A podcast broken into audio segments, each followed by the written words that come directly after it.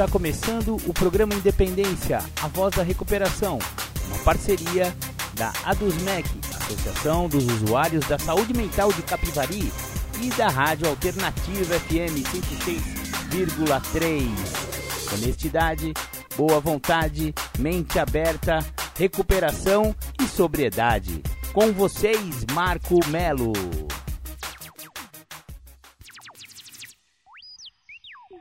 Marco Melo sou eu! Sejam todos muito bem-vindos, sejam todas muito bem-vindas ao programa Independência que começa na semana do dia 15 de janeiro de 2023, hoje domingo. Legal, ainda bem que vocês estão com a gente. Hoje o programa Independência vai trazer uma literatura oficial de narcóticos anônimos, exatamente, é o guia introdutório para narcóticos anônimos. Ele é composto por vários IPs. IPs são informativos ao público. Nós já tivemos aí, tempos atrás, é, resenhas a respeito de todos os IPs da Irmandade Anônima de Narcóticos, né? E, e, dessa vez eu vou mandar para vocês o guia introdutório. Não sei se vai dar para lê-lo na íntegra, porque ele é bem. É, ele até que é grossinho, viu, galera? Não sei quantas páginas tem. 152 páginas, então não vai dar para eu ler ele inteiro. Mas eu vou fazer uma resenha, vou fazer um apanhado dos melhores textos aí do guia introdutório. Espero que vocês conheçam, espero que vocês gostem. E se você for um adicto, eu tenho certeza que você vai se identificar com as coisas que vão ser faladas neste programa. E se você for um familiar de adicto, se você tem um familiar que tem problemas com álcool ou drogas na sua casa, continue aqui com a gente que você vai poder ajudar o seu familiar, o seu amigo a é, encontrar uma nova maneira de viver, ou pelo menos vai direcioná-lo. Olha, galera, eu ouvi ali o programa Independência, o Marcão leu sobre o guia introdutório, e eu achei que ali tinha tudo a ver com algumas coisas e alguns comportamentos seus. Será que você não poderia ir lá conhecer aí essa irmandade anônima? De repente você se identifica e assim que começa, né? Todo o processo de uma nova maneira de viver, que é o programa de 12 passos dos Anônimos, que o programa Independência é um dos grandes entusiastas aí a respeito desse programa. Muito legal, muito legal. Mas antes de começar o programa Independência, introduzimos o programa com a música do The Flanders, que fala daquele alcoólico que pensa que não é alcoólico. É um dia perfeito. Prestem atenção na letra dessas músicas. E se você está ouvindo o programa Independência através das plataformas de podcast, eu até vou pedir desculpa pra galera eu não posso colocar músicas comerciais no meu podcast oficial, porque YouTube, Facebook e tudo, todos eles me censuram. A gente não pode botar músicas. É até engraçado, porque se você vai no YouTube lá, bota qualquer nome de qualquer música, comercial ou não, você encontra lá. E eu não sei como essas pessoas, entre aspas, burlam o algoritmo. Mas como eu estou aqui num programa de honestidade, eu não burlo nada, eu simplesmente não toco. Então, a galera que quiser ouvir, né, que estiver ouvindo pelas plataformas de podcast, simplesmente vá lá no YouTube, procura lá The Flanders, um dia perfeito e você vai ouvir do que, que a gente fala tanto aqui. E pro pessoal de Capivari que tá ouvindo ao vivo, vocês são privilegiados porque vocês podem ouvir The Flanders. Maravilha, maravilha. Então vamos ouvir o som e já já a gente volta e começa com o guia introdutório. Beleza, voltamos com o programa Independência. Hoje falaremos sobre a literatura oficial de Narcóticos Anônimos, guia introdutório para Narcóticos Anônimos. Ah, sim, você ouviu aí, The Flanders Um Dia Perfeito. Você vê que o rapazinho aí da música, né? O, o, o personagem da música ídolo do esporte, zerava videogame, tava sempre com a mulherada mais bonita, os caras mais descolados, etc e tal. Quando ele se viu, ele estava sozinho, com um monte de garrafas vazias espalhadas pelo chão da sua casa, olhando no espelho e não reconhecendo a si mesmo. É isso que o alcoolismo pode fazer com uma pessoa. Realmente não importa o seu nível eh, socioeconômico, cultural, cor, raça, credo, você, se tiver propensão a desenvolver a doença do alcoolismo, você vai se lascar se você não encontrar uma nova maneira, se você não encontrar um tratamento. Aqui no programa Independência falamos muito sobre o tratamento de 12 passos. Isso, os 12 passos das Irmandades Anônimas. Hoje falaremos sobre uma das literaturas de, de narcóticos anônimos, né? O guia introdutório. Então, é, o primeiro texto do guia introdutório ele é muito pertinente, porque já que a pessoa está pegando um guia que vai introduzir ele nas literaturas, nada melhor do que um texto chamado Sou um adicto? É uma pergunta, né? Só você pode responder a essa pergunta. Isso pode não ser fácil. Durante todo o tempo em que usamos drogas, quantas vezes dissemos eu consigo controlar?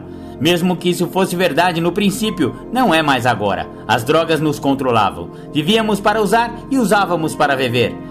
Um adicto simplesmente é uma pessoa cuja vida é controlada pelas drogas. Talvez você admita que tem um problema com drogas, mas não se considere um adicto. Todos nós temos ideias preconcebidas sobre o que é um adicto. Não há nada de vergonhoso em ser um adicto, desde que você comece a agir positivamente. Se você pode identificar com nossos problemas, talvez possa se identificar com as nossas soluções. As perguntas que seguem foram escritas por adictos em recuperação em narcóticos anônimos. Se você tem alguma dúvida quanto a ser ou não um adicto, dedique alguns momentos à leitura das perguntas abaixo e responda-as o mais honestamente possível. Então, galera, tô aqui no ar para ler para vocês algumas perguntas a respeito deste folheto, deste livro, né? E aí você vai responder aí no silêncio da sua mente. E se você responder sim a pelo menos quatro dessas questões, você provavelmente é um adicto, provavelmente está precisando de ajuda e provavelmente precisa entrar em um programa de recuperação. O programa Independência recomenda que você procure uma sala de narcóticos anônimos.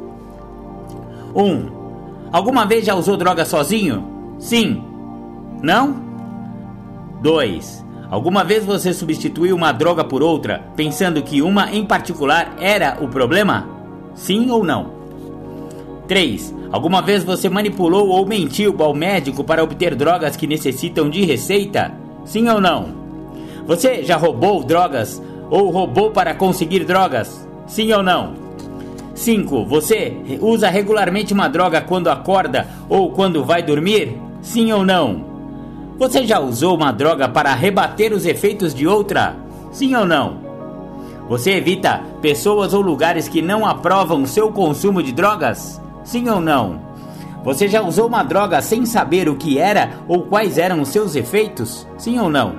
Alguma vez o seu desempenho no trabalho ou na escola foi prejudicado pelo seu consumo de drogas? Sim ou não? Alguma vez você foi preso em consequência do seu uso de drogas? Sim ou não? Alguma vez você mentiu sobre o que ou quanto você usava? Sim ou não?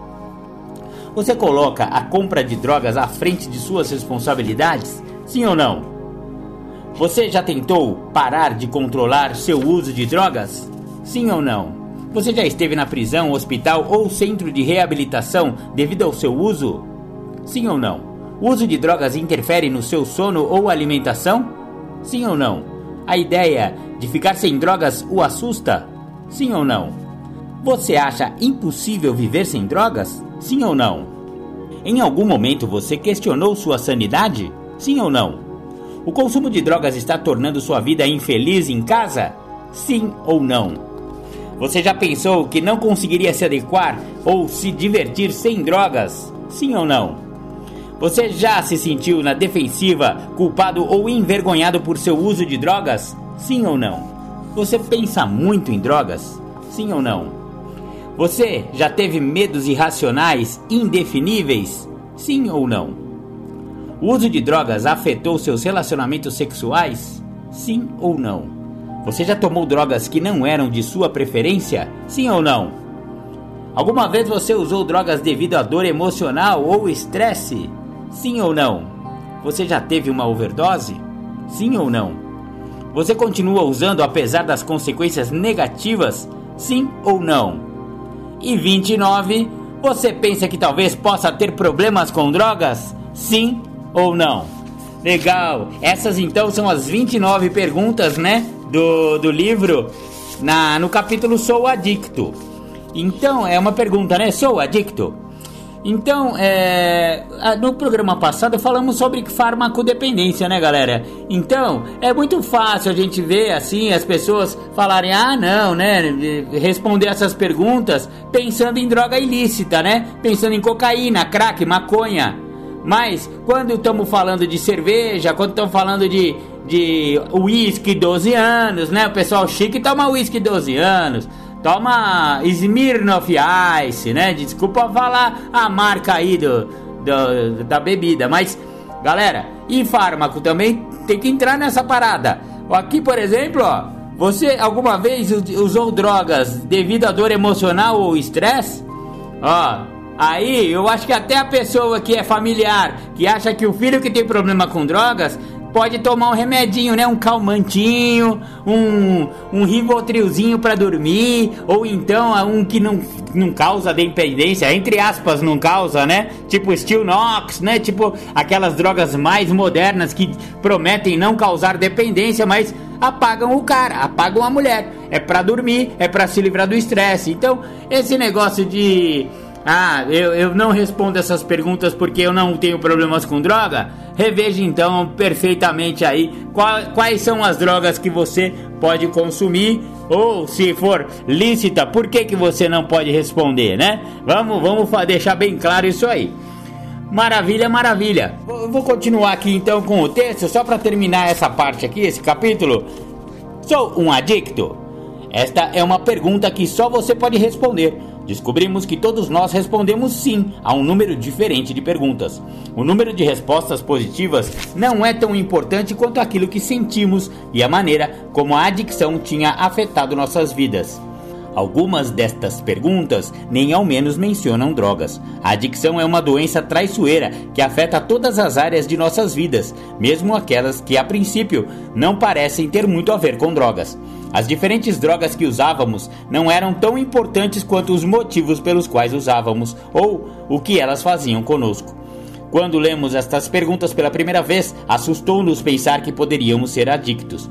Alguns de nós tentaram livrar-se desses pensamentos dizendo: Ora, essas perguntas não fazem sentido. Ou, eu sou diferente. Eu sei que tomo drogas, mas não sou um adicto. O que eu tenho é problemas emocionais, familiares, profissionais, etc, etc. Ou, eu estou apenas passando por uma fase difícil. Ou ainda, eu serei capaz de parar quando encontrar a pessoa certa, o trabalho certo, ter mais dinheiro, ter uma vida diferente, blá blá blá blá blá blá. Se você é um adicto, precisa primeiro admitir que tem problema com drogas antes de fazer qualquer progresso no sentido da recuperação. Estas perguntas, quando respondidas honestamente, podem lhe mostrar como o seu uso de drogas tem tornado sua vida incontrolável. A adicção é uma doença que, sem a recuperação, termina em prisão, instituições ou morte. Muitos de nós vieram para Narcóticos Anônimos porque as drogas haviam deixado de fazer o efeito que precisavam. A adicção leva nosso orgulho, autoestima, família, entes queridos e até mesmo nosso desejo de viver.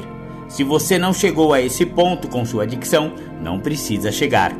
Descobrimos que nosso inferno particular estava dentro de nós. Se você quer ajuda, pode encontrá-la na Irmandade de Narcóticos Anônimos. Estávamos buscando uma resposta quando estendemos a mão e encontramos Narcóticos Anônimos. Viemos à nossa primeira reunião de NA derrotados e não sabíamos o que esperar. Depois de assistirmos a uma ou várias reuniões, começamos a sentir que as pessoas se interessavam e queriam nos ajudar. Embora nossas mentes nos dissessem que não conseguiríamos, as pessoas na Irmandade nos deram esperança, insistindo que poderíamos nos recuperar. Entre outros companheiros adictos, compreendemos que não estávamos mais sozinhos. Recuperação é o que acontece nas nossas reuniões. Nossas vidas estão em jogo. Descobrimos que ao colocarmos a recuperação em primeiro lugar, o programa funciona. Encaramos três realidades perturbadoras. 1. Um, somos impotentes perante nossa adicção e nossas vidas estão incontroláveis. 2. Embora não sejamos responsáveis por nossa doença, somos responsáveis pela nossa recuperação. E 3. Não podemos mais culpar pessoas, lugares e coisas pela nossa adicção. Temos que encarar nossos problemas e nossos sentimentos. A principal arma da recuperação é o adicto em recuperação. Muito, muito bacana. Então, esse foi o primeiro capítulo, né? Com a pergunta: Sou um adicto? Espero que, ao responder honestamente algumas destas perguntas com um sim, você já tenha percebido que você pode ser um adicto. Talvez. E ser um adicto, como foi falado aí, não é vergonha, meu. É uma, é uma doença. Alguém tem vergonha por ter desenvolvido hipertensão? Por ter diabetes? Pô, é uma doença, é uma doença crônica, incurável e fatal, que nem é a adicção. Ninguém tem vergonha por ter desenvolvido um câncer, caramba. Aí então não temos que ter vergonha por ter uma doença.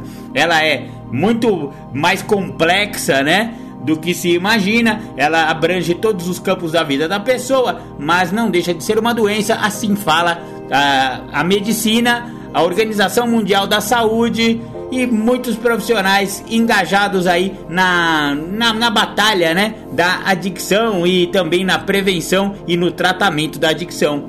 Maravilha, maravilha. Vamos ouvir um som aí de recuperação e já já a gente volta com mais guia introdutório.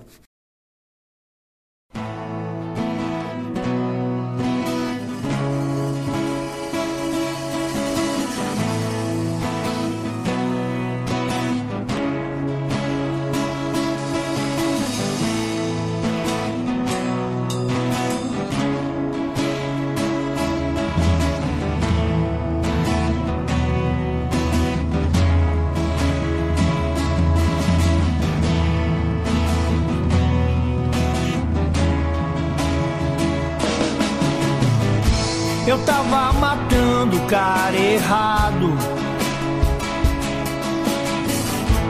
E esse cara é legal. Gosta até de carnaval, do céu estrelado, do lindo pôr do sol.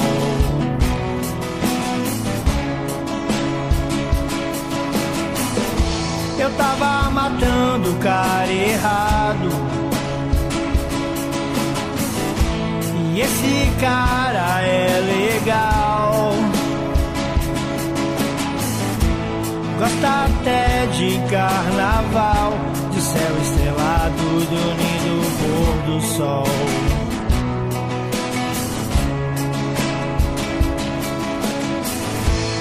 Hoje aprendi a viver. Um dia só de cada vez. É just é for today. É just é for today. Eu tava matando o cara errado. E esse cara é legal. Gosta até de carnaval céu estrelado do lindo pôr do sol.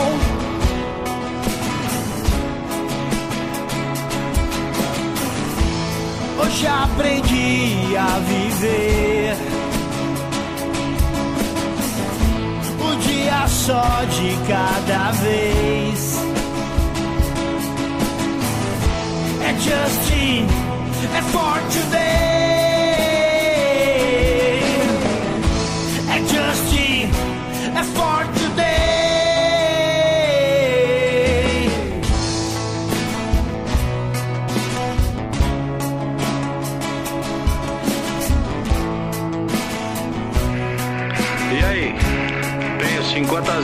Poder superior estava cuidando de você?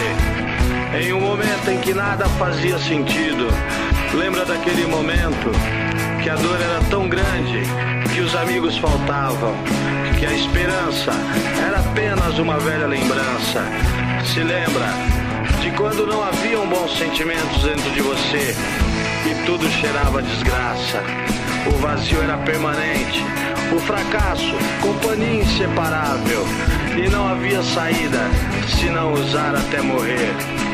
Naquele momento, onde não havia escolha, o estômago embrulhado, a boca seca, o nó na garganta, a lágrima presa no canto do olho, a solidão e a angústia gritando muda dentro de você. Por mais incrível que pareça, nesses momentos, ele realmente estava cuidando de você, talvez como nunca antes.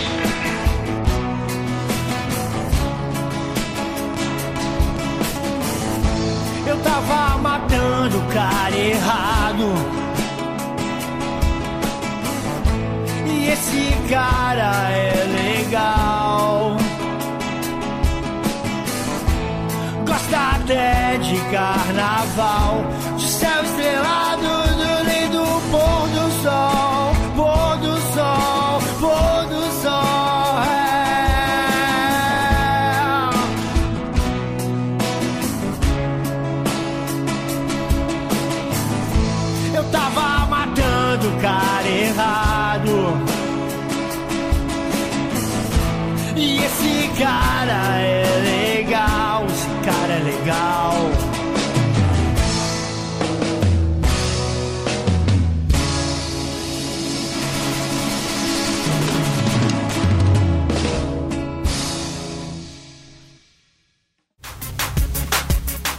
Você está ouvindo o programa Independência, a voz da recuperação.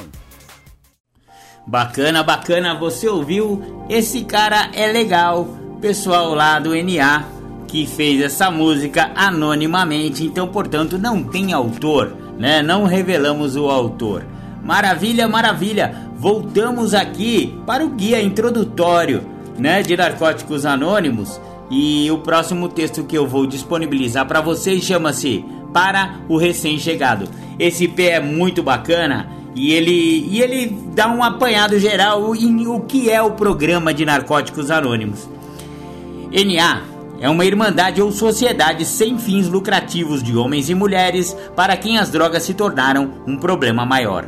Somos adictos em recuperação que nos reunimos regularmente para ajudarmos uns aos outros a nos mantermos limpos. Não há matrículas ou taxas. O único requisito para ser membro é o desejo de parar de usar. Você não tem que estar limpo quando chegar aqui, mas depois de sua primeira reunião, sugerimos que continue voltando e que venha limpo. Não tem que esperar uma overdose ou prisão para receber a ajuda de NA. A adicção não é uma condição sem esperança da qual não há recuperação. É possível superar o desejo de usar drogas com a ajuda do programa de 12 Passos de Narcóticos Anônimos e do companheirismo de outros adictos em recuperação. A adicção é uma doença que pode acontecer a qualquer um. Alguns de nós usavam drogas porque gostavam, enquanto outros usavam para reprimir os sentimentos que tinham. Outros sofriam de doenças físicas ou mentais e ficaram adictos à medicação prescrita durante o tratamento. Alguns de nós se juntavam de vez em quando à turma que usava drogas só por estar na moda e mais tarde descobriram que não podiam parar. Muitos de nós tentavam superar a adicção e às vezes conseguiam um alívio temporário, mas que era geralmente seguido de um envolvimento ainda maior do que antes. As circunstâncias realmente não importam. A adicção é uma doença progressiva como o diabetes. Somos alérgicos às drogas. Nosso fim é sempre o mesmo: prisões, instituições ou morte. Se a vida se tornou incontrolável e você quer viver sem a necessidade de usar drogas, nós descobrimos uma maneira. Aqui estão os 12 passos de narcóticos anônimos que usamos diariamente para nos ajudar a superar nossa doença. 1. Um, admitimos que éramos impotentes perante nossa adicção, que nossas vidas tinham se tornado incontroláveis.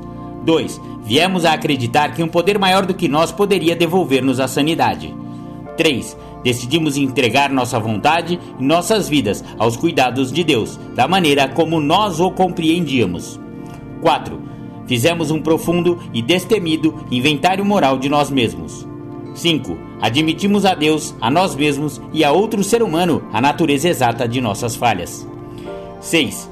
Prontificamos-nos inteiramente a deixar que Deus removesse todos esses defeitos de caráter. 7 Humildemente pedimos a Ele que removesse nossos defeitos. 8. Fizemos uma lista de todas as pessoas que tínhamos prejudicado e nos dispusemos a fazer reparações a todas elas. 9. Fizemos reparações diretas a tais pessoas sempre que possível, exceto quando fazê-lo pudesse prejudicá-las ou a outras. 10. Continuamos fazendo inventário pessoal e quando estávamos errados nós o admitíamos prontamente. 11. Procuramos, através de prece e meditação, melhorar o nosso contato consciente com Deus, da maneira como nós o compreendíamos, rogando apenas o conhecimento da Sua vontade em relação a nós e o poder de realizar esta vontade. 12. Tendo experimentado um despertar espiritual como resultado destes passos, procuramos levar esta mensagem a outros adictos e praticar estes princípios em todas as nossas atividades. A recuperação não termina simplesmente quando ficamos limpos, quando nos abstemos de todas as drogas, e isso também se refere ao álcool e à maconha. Encaramos sentimentos com os quais nunca tínhamos lidado com êxito. Experimentamos até sentimentos que nunca éramos capazes de sentir no passado. Devemos estar dispostos a encarar novos e velhos sentimentos à medida que eles aparecem. Aprendemos a experimentar sentimentos e compreendemos que não nos podem prejudicar se não agirmos em função deles. Em vez de agir guiados por esses sentimentos, ligamos para um membro de NA quando temos um sentimento que não conseguimos controlar. Partilhando, aprendemos a trabalhá-lo.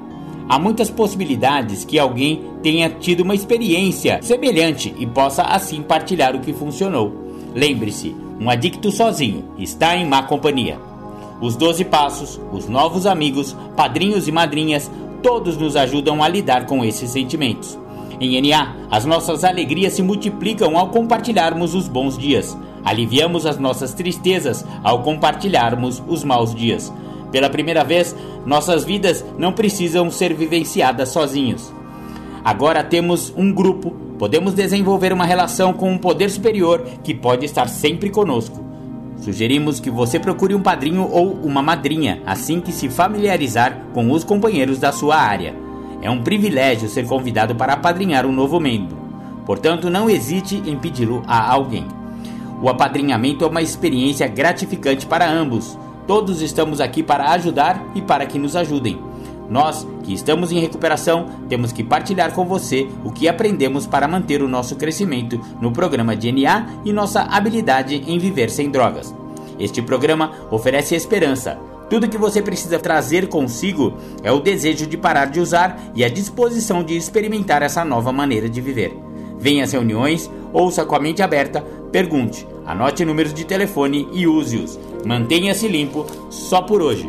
Gostaríamos de lembrá-lo que este programa é anônimo e que seu anonimato será mantido na mais estrita confidência.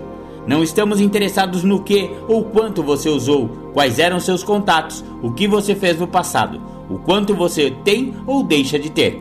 Só nos interessa o que você quer fazer a respeito do seu problema e como podemos ajudar muito, muito bacana. Então, esse é o guia, né, introdutório para Narcóticos Anônimos e esse texto que eu li para vocês é para o recém-chegado. Então, se você está chegando na Irmandade ou então pelo menos está pensando em participar aí das reuniões de NA, você provavelmente vai ser introduzido, né, na reunião com um texto desse aí e a galera vai te abraçar e vai te tratar muito bem e vai te oferecer um cafezinho e quem sabe você não fique na irmandade que tem salvado vidas mundo afora, milhões e milhões de adictos vêm se recuperando com este programa.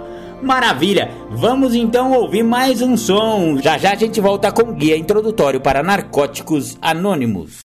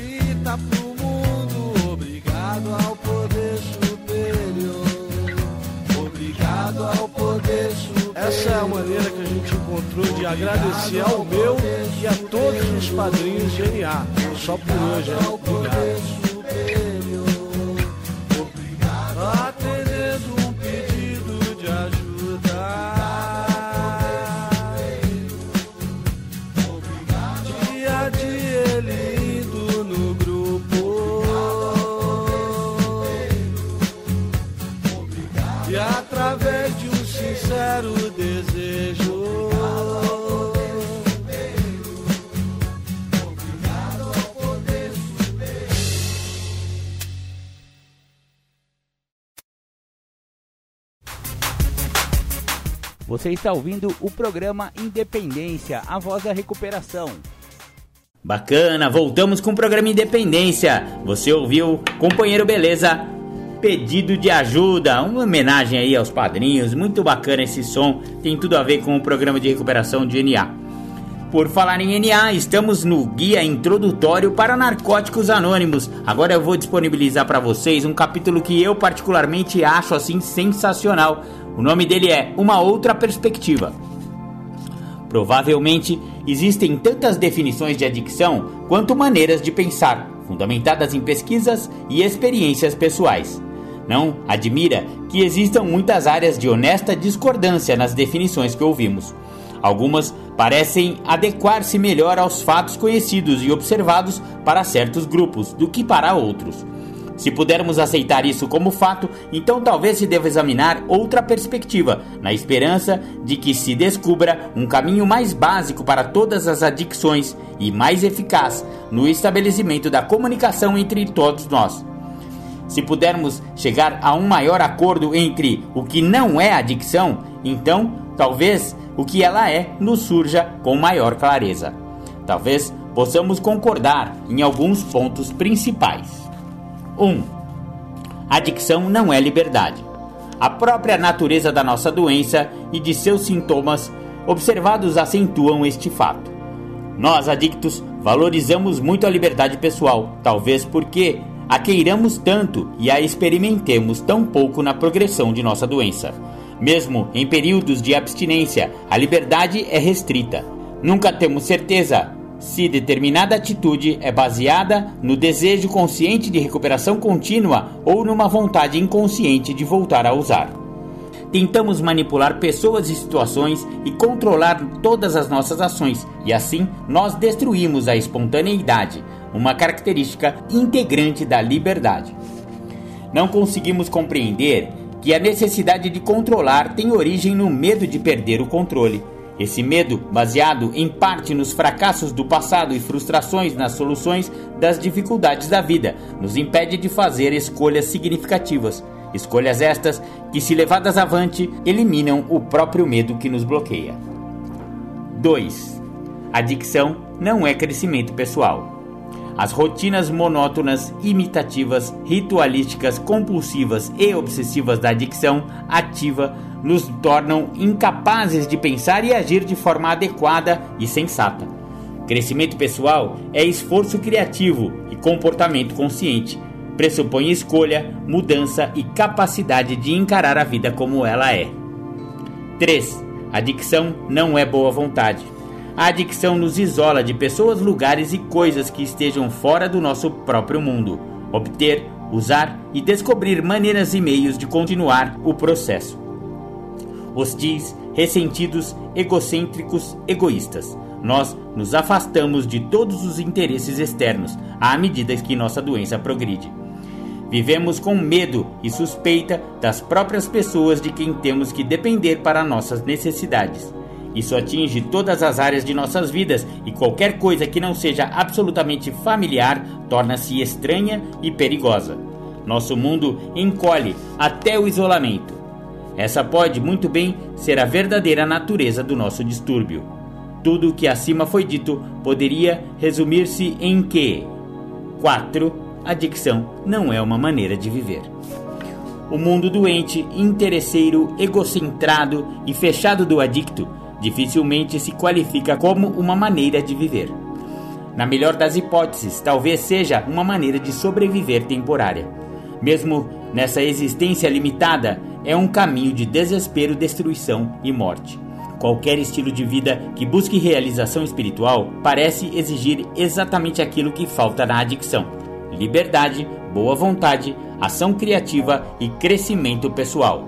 Com liberdade, a vida é um processo que avança e se modifica com sentido. Olha-se para frente com expectativa razoável de melhor e mais rica realização dos nossos desejos e maior preenchimento do nosso eu individual. Essas são naturalmente algumas das manifestações do progresso espiritual que resulta da prática diária dos 12 passos de NA.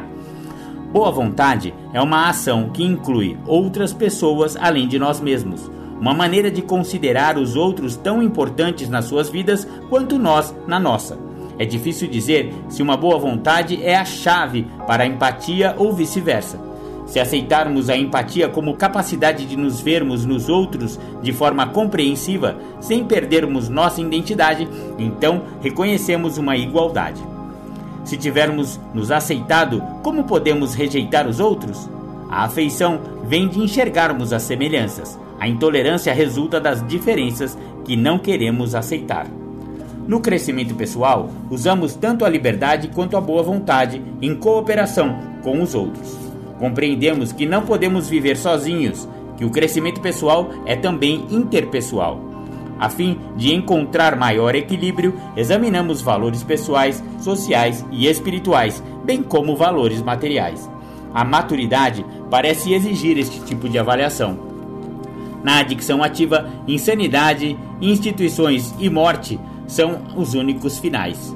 Na recuperação, através da ajuda de um poder superior e dos passos de NA, tudo é possível. A ação criativa não é um procedimento misterioso, embora seja um trabalho interno na reconstrução ou reintegração das nossas personalidades fragmentadas e em desordem. Geralmente significa apenas executar aqueles pressentimentos e sentimentos intuitivos que pensamos poder ajudar os outros ou a nós mesmos e agir sobre eles espontaneamente. É aqui que muitos princípios básicos de ação se tornam evidentes Somos então capazes de tomar decisões fundamentadas em princípios que têm valor real para nós. O propósito dos 12 passos de Narcóticos Anônimos torna-se claro à medida que descobrimos que a dependência de um poder superior, tal como cada um de nós pode compreender, nos traz autorrespeito e autoconfiança. Sabemos que não somos nem superiores nem inferiores a ninguém. Nosso verdadeiro valor está em sermos nós mesmos. A liberdade com responsabilidade conosco e com as nossas ações torna-se importantíssima em nossas vidas. Mantemos e expandimos essa liberdade pela prática diária. Essa é a ação criativa que não tem fim. Boa vontade é evidentemente o início de todo crescimento espiritual. Conduz ao afeto e ao amor em todas as ações. Essas três metas, liberdade, ação criativa e boa vontade, quando aplicadas ao serviço à Irmandade, sem busca de recompensas pessoais, trazem consigo mudanças cuja extensão não podemos prever ou controlar. Portanto, o serviço também é um poder maior do que nós e tem um significado especial para todos. Minha gratidão fala quando eu me importo e quando compartilho com os outros o caminho de NA. Muito bacana! Esse então foi uma outra perspectiva do Guia Introdutório para Narcóticos Anônimos. Vamos ouvir mais uma música, já já a gente volta com mais informações de Já já a gente volta com mais informações de Narcóticos Anônimos com seu guia introdutório. Você está ouvindo o programa Independência, a voz da recuperação. Legal, voltamos com o programa Independência, a voz da recuperação. Estamos estudando o guia introdutório para narcóticos anônimos.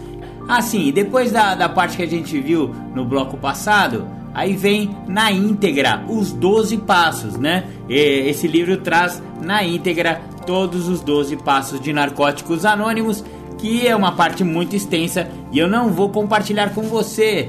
Se vocês irem em programas de independência anteriores aqui lá nas plataformas de podcast ou lá no YouTube, você vai ter todos os passos de NA e também todos os passos de AA e todos os passos de N/A, Neuróticos Anônimos. Fizemos já vários programas de independência falando de passos, por isso que eu não vou disponibilizar para vocês agora os passos em si. A gente já falou aqui mesmo, né, neste programa, todos os enunciados, né, dos passos, mas não vamos falar do texto dos passos todos, né? Mas eu vou falar agora sobre uma parte muito interessante, né, o capítulo autoaceitação, que eu acho assim de grande relevância, porque um problema sério do adicto é a autoaceitação. O problema: falta de autoaceitação é um problema para muitos adictos em recuperação. Este defeito sutil é difícil de identificar e muitas vezes passa despercebido. Muitos de nós acreditavam que o uso de drogas era seu único problema, negando o fato de que suas vidas tinham se tornado incontroláveis. Esta negação pode continuar nos incomodando mesmo após pararmos de usar drogas. Muitos dos problemas por que passamos na continuidade da recuperação têm sua origem na nossa incapacidade de nos aceitarmos num nível mais profundo. Podemos até nem perceber que este desconforto é a fonte de nosso problema, porque frequentemente ele se manifesta de outras maneiras. Podemos sentir que estamos ficando irritáveis, julgadores, descontentes, deprimidos ou confusos. Podemos nos perceber procurando mudar fatores, circunstâncias, na tentativa de satisfazer a inquietação íntima que sentimos. Em situações como estas, nossa experiência tem demonstrado que é melhor procurar dentro de nós a fonte de nosso descontentamento. Descobrimos frequentemente que somos céticos severos de nós mesmos, mergulhando em autoaversão e autorrejeição. Antes de chegar a NA, muitos de nós passaram a vida inteira em autorrejeição. Nós nos detestávamos e tentávamos de todas as maneiras nos transformar em outra pessoa. Queríamos ser qualquer um, menos nós mesmos. Incapazes de nos aceitarmos, tentávamos obter a aceitação dos outros. Queríamos que as outras pessoas nos dessem o amor e a aceitação que não conseguíamos dar a nós mesmos. Mas nosso amor e nossa amizade eram sempre condicionais. Faríamos qualquer coisa por qualquer um apenas para ganhar sua aceitação e aprovação. E ficávamos ressentidos com os que não reagiam como queríamos. Como não conseguíamos nos aceitar, esperávamos que os outros nos rejeitassem. Não deixávamos que ninguém se aproximasse com medo de que, se nos conhecessem, realmente também fossem nos odiar. Para nos protegermos da nossa vulnerabilidade, rejeitávamos os outros antes que tivessem oportunidade de nos rejeitarem.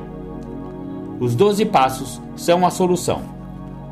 Hoje, o primeiro passo em direção à autoaceitação é a aceitação de nossa adicção. Temos que aceitar a nossa doença e todos os problemas que ela nos traz, antes de podermos nos aceitar como seres humanos.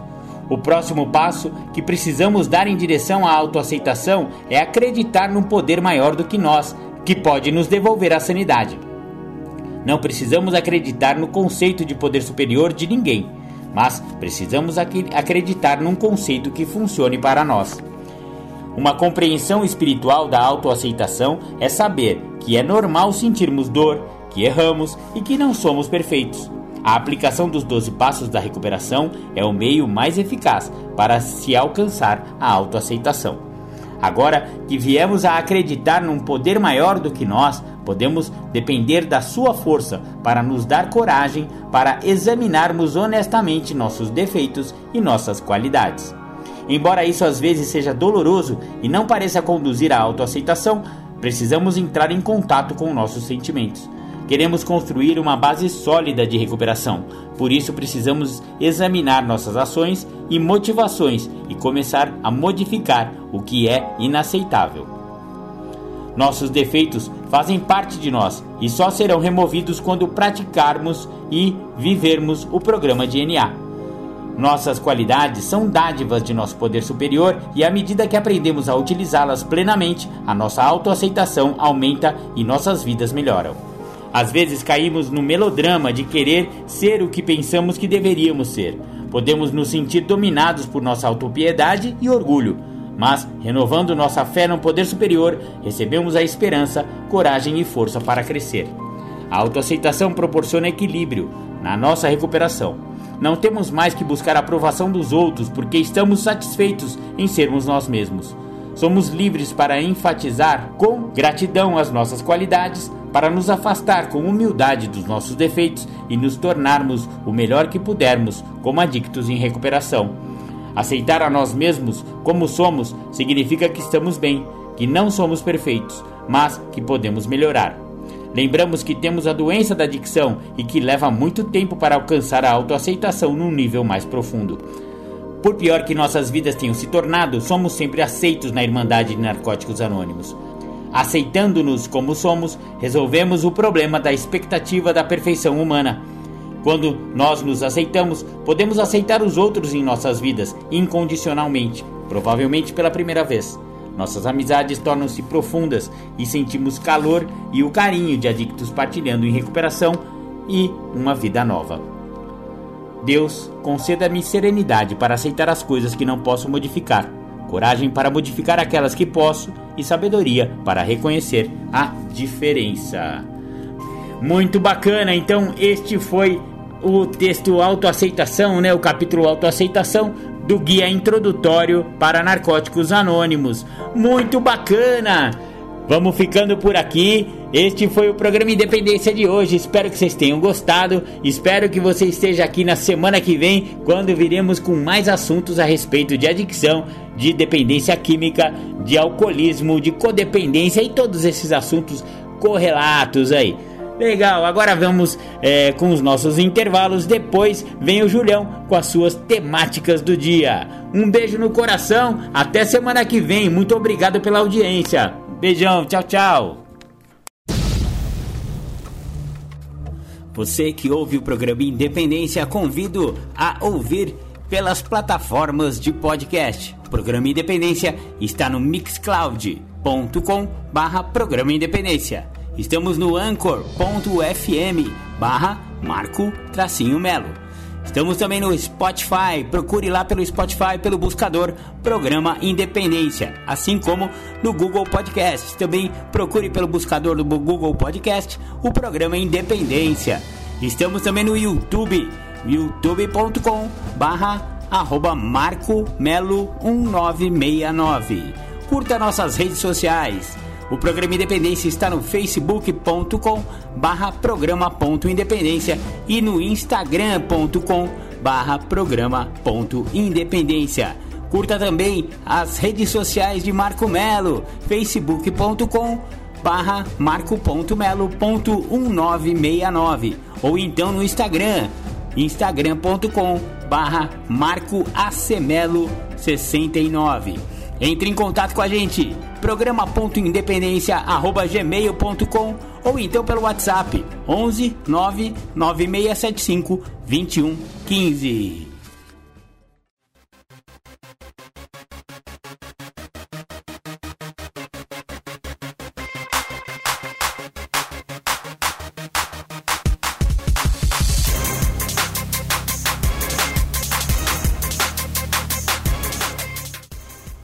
Voltamos a apresentar Programa Independência, a voz da recuperação.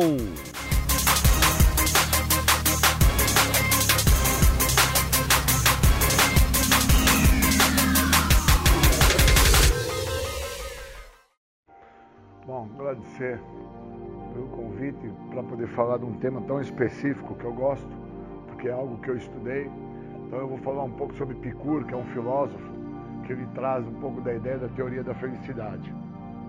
Às vezes as pessoas, geralmente aquelas que são portadoras de uma enfermidade do tipo da doença da adicção, que é uma enfermidade que a, a definição, como fala na literatura dos livros anônimos, é visto como uma coisa e isso confunde. Às vezes as pessoas têm um pouco de dificuldade em interpretar o que é o processo da felicidade. Elas entendem que felicidade é o vínculo que elas conseguem ter em relação à obtenção dos seus bens que elas vão ter com elas. E uma das teorias que eu posso entender que mostra que a felicidade destoa disso está naquele filme O Náufrago. Quando Tom Hanks estando numa ilha, ele estando lá sem poder ter todos os bens que assim ele tinha devido ao patrimônio que ele possuía, a felicidade dele estava vinculada ali ao Sr. Wilson, que era aquela bola que ele vivia com ela, e também ao relógio que tinha a imagem da namorada dele, que fez ele sobreviver ao processo, porque ele, para ser feliz onde ele se encontrava, ele tentou inúmeras vezes sair daquele quadro que ele estava e todas as navegações que ele tentou construir, ele não conseguiu atravessar o arrebento do mar. E ele não conseguia por causa que ele não estava se dando atenção em se perdoar e olhar para si mesmo. Quando ele passa a se perdoar da situação que ele chegou, porque ele fez todo aquele processo onde ele se relembra de tudo que ele viveu, de tudo que ele fazia, até o momento que ele chega aonde ele chegou, que foi ter tido a queda do avião e ficado isolado naquela ilha, quando ele chega naquela situação, ele então começa a olhar mais para ele, começa a dar mais atenção ao Sr. Wilson, começa a dar mais atenção ao reloginho que tinha a imagem da namorada dele, a qual ele almejava ser feliz com ela, e assim ele galga de uma forma mais intensa sair dali onde ele estava. Então o que, que isso me mostra? Isso me mostra uma situação que o cara que é dependente químico ele não enxerga. E quando ele não enxerga isso, ele não consegue sair do micro, do eu, do egoísmo dele. Ele não consegue avaliar o macro, que é o outro. Então o micro eu posso definir como a primeira pessoa, o eu, o egoísta, o egocêntrico, e o macro eu posso definir como o outro, a família, a sociedade, o conjunto como um todo. Então enquanto eu não olho o que eu faço para a primeira pessoa do singular, que sou eu, eu não entendo o que eu estou causando no macro, no mundo, na sociedade, para todos aqueles que estão à minha volta. E como eu não consigo ver isso, eu não consigo entender dentro da, da teoria de Picura, a teoria da felicidade, o que é o processo da felicidade. Eu começo a acreditar que ser feliz é o processo da obtenção. Então, às vezes, você vai numa casa, no morro tem muito isso, né? Você vai no morro e você vê que tem dois cômodos, com dez pessoas morando nos dois cômodos, e existe um processo de felicidade ali dentro. E você vai numa casa de um magnata que tem dez cômodos, e ali você não vê felicidade. Porque existem níveis que as pessoas precisam ter esse entendimento. Então, assim, o, o, o primeiro nível que eu acredito que uma pessoa que busca o processo da felicidade, ela tem que ter como reconhecimento é o processo do acolhimento. Aonde que aquele local me acolheu? É quando eu chego no programa anônimo, é quando eu chego no centro de tratamento, é quando eu chego até na delegacia, é quando eu chego até no hospital. Aonde que aquele local me acolheu? Me acolheu por qual motivo? Se eu não busco me perdoar no sentido de ter chego até aquele local, eu não consigo entender aonde que aquele local está me acolhendo. Então eu não consigo ser feliz ali porque eu não entendo o que é o processo da felicidade, eu não entendo o que é o processo do acolhimento, eu não entendo que eu estou totalmente voltado no micro e não no macro. E eu preciso entender que aquele local que me acolheu, ele é macro. Ele é muito mais do que eu. Ele é tão mais do que eu que ele me acolheu. Ele é tão mais do que eu que ele me recebeu. E eu, sem condição, no momento que eu me encontrava, aquilo me parou. Então, dentro desses níveis, eu preciso entender que no processo do náufrago do, do, do filme, né, do Tom Hanks, no nível 2, dentro de uma visão de Picur da, da, da questão do, da teoria da felicidade, o que, que eu posso interpretar? Aonde que, que queremos chegar? Aonde que o cara quer chegar? Você quer parar de usar droga, você quer parar de fumar crack, você quer parar de cheirar pó, você quer parar de beber pinga, porque você quer chegar aonde? Se dentro do primeiro nível, o processo de acolhimento, você não reconhece o macro, você só se vê no micro, na sua existencialidade, na sua egocentricidade. Que manda a você e o que determina tudo para com que você acha que você vai ser feliz é o seu egoísmo então, enquanto eu não tenho essa sacada, eu não consigo entrar dentro do que o processo de 12 passos tem a me oferecer. E eu preciso entrar dentro do contexto do programa de 12 passos, porque é um programa que vai me fazer eu me ver de dentro para fora. E se eu não me enxergo de dentro para fora, eu não entendo o que, que o programa tem a me oferecer. Fico sempre voltado no micro, no eu. Não entendo o macro. Então eu não me melhoro. Então no nível 1, um, eu preciso ser acolhido. No nível 2, eu tenho que entender aonde que eu quero chegar. E no nível 3, eu preciso entender que algumas pessoas vão viver pelas suas próprias necessidades. E elas não vão atingir a teoria da felicidade. Porque a felicidade para essas pessoas que almejam chegar dentro das suas próprias necessidades, felicidade se mostra em ter e não ser. Então, o ter para elas é como o preso que está preso. Ele entende que felicidade é ter a liberdade. E ele não sabe que ao ter a liberdade, ele está por se condenar, por causa que ele não tem habilidade para ser feliz. Ele não entende dentro da filosofia de Epicur a teoria da felicidade, ela não é composta em ter, mas sim em ser. Então vocês vejam que naquele filme O Náufrago, o Tom Hanks, quando ele consegue então ter um amigo ali do lado, que foi a bola, que ele chamava de seu Wilson, ele passou a ser feliz. Porque ele não tinha felicidade na ilha sozinho. Ele até conseguiu, né, o água de coco para sobreviver, por causa que ele precisava beber alguma coisa, né, para não desidratar Aí ele conseguiu um pouco de alimentação em algumas raízes, conseguiu caçar, pescar, né? Mas ele não tinha felicidade, cara. E ele passa a ter felicidade, passa a almejar algo maior para ele, quando ele então tem o seu Wilson e aí ele vislumbra sair dali. E aí ele se envolve dentro de sair daquela situação utilizando o que ele tinha ali. E aí ele consegue construir através né, das raízes um tipo de corda para amarrar o tipo de madeira, para construir o tipo de embarcação para atravessar a arrebentação. E o dependente químico ele não foge disso. Se ele almeja ser feliz buscando ter liberdade, desculpa, ele nunca vai ter a liberdade. Porque o programa de passos é para ele ser liberto daquilo que tanto escapou. Por isso que fala na literatura que a doença da adicção é um segredo que tanto nos escapou. Eu preciso ser liberto disto. Não é que eu vou deixar de usar droga, eu vou me libertar para não voltar mais a usar. E a pessoa tem uma grande dificuldade em relação a entender o processo de felicidade, que é se encontrar liberto da doença da adicção porque a doença da adicção ela predetermina as ações do dependente químico. Então, na nossa literatura, no primeiro passo, deixa claro as nossas questões sobre impotência, perda de controle, uma vida ingovernável, deixa claro que o cara não vai se melhorar, que ele não vai alçar voo, porque ele não vai estar mais dentro do sistema carcerário, ou dentro da comunidade terapêutica, ou dentro do sistema hospitalar. Ele não vai alçar voo porque ele não vai estar mais ali. Ele deixa de alçar voo, correto? É, não por estar ali, ele deixa de alçar voo, ele deixa de sair da situação que ele se encontra, que é dentro de um aprisionamento pessoal, ele deixa de poder galgar novos caminhos, porque ele não é feliz. E ele não é feliz não é pelo motivo de estar preso. Ele não é feliz não é pelo motivo de ele estar na comunidade. Ele não é feliz, não é porque ele está no leito hospitalar na UTI. Ele não é feliz porque ele não tem ele.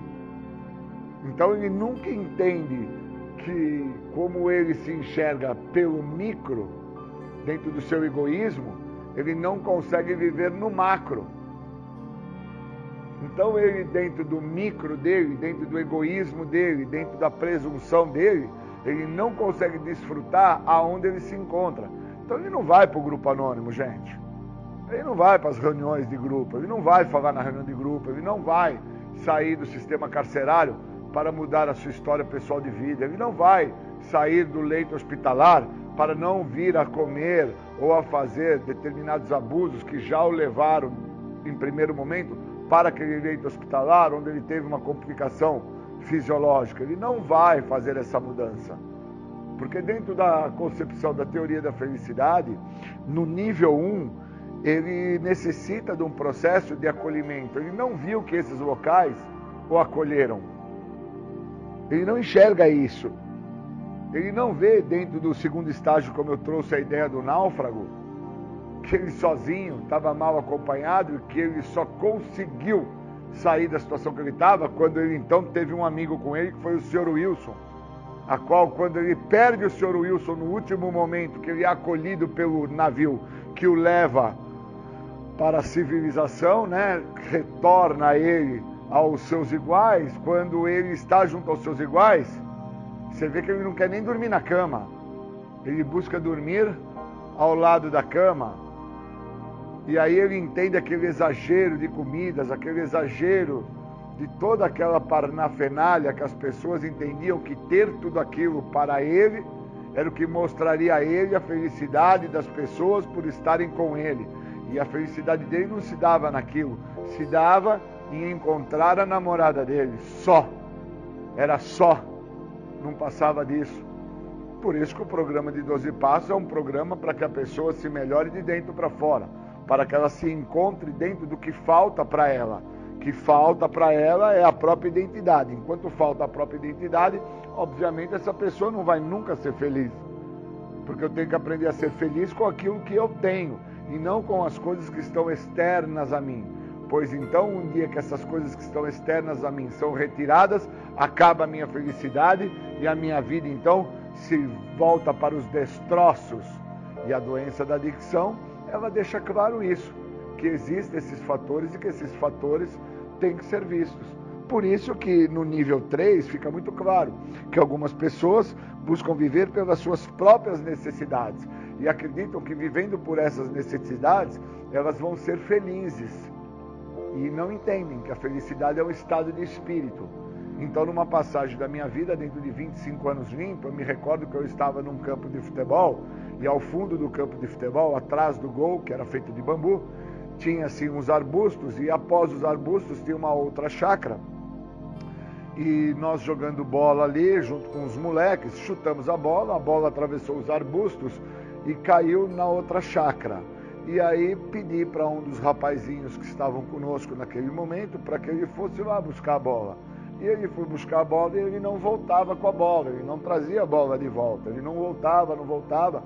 E eu já bem puto, bem invocado, porque no meu conceito de felicidade, eu estava sendo feliz porque eu estava marcando gol, eu estava sendo um bom artilheiro no futebol e eu queria continuar a mostrar aos outros que eu sabia jogar bola. E ele não voltava com a bola, não voltava com a bola, e aí eu comecei a dar alguns berros, querendo saber o fulano, por que, que você não volta tal, e me dirigi até lá. Atravessei os arbustos e cheguei na outra chácara. Quando eu chego lá, eu encontro esse jovenzinho sentado no chão, com a bola no meio das pernas, encostado às costas numa árvore de um pé de jabuticaba, e pegava com a mão a jabuticaba que nasce no tronco da árvore e chupando e super feliz, dando risada, contente da vida. E ali eu entendi que o estado de felicidade não estava no futebol.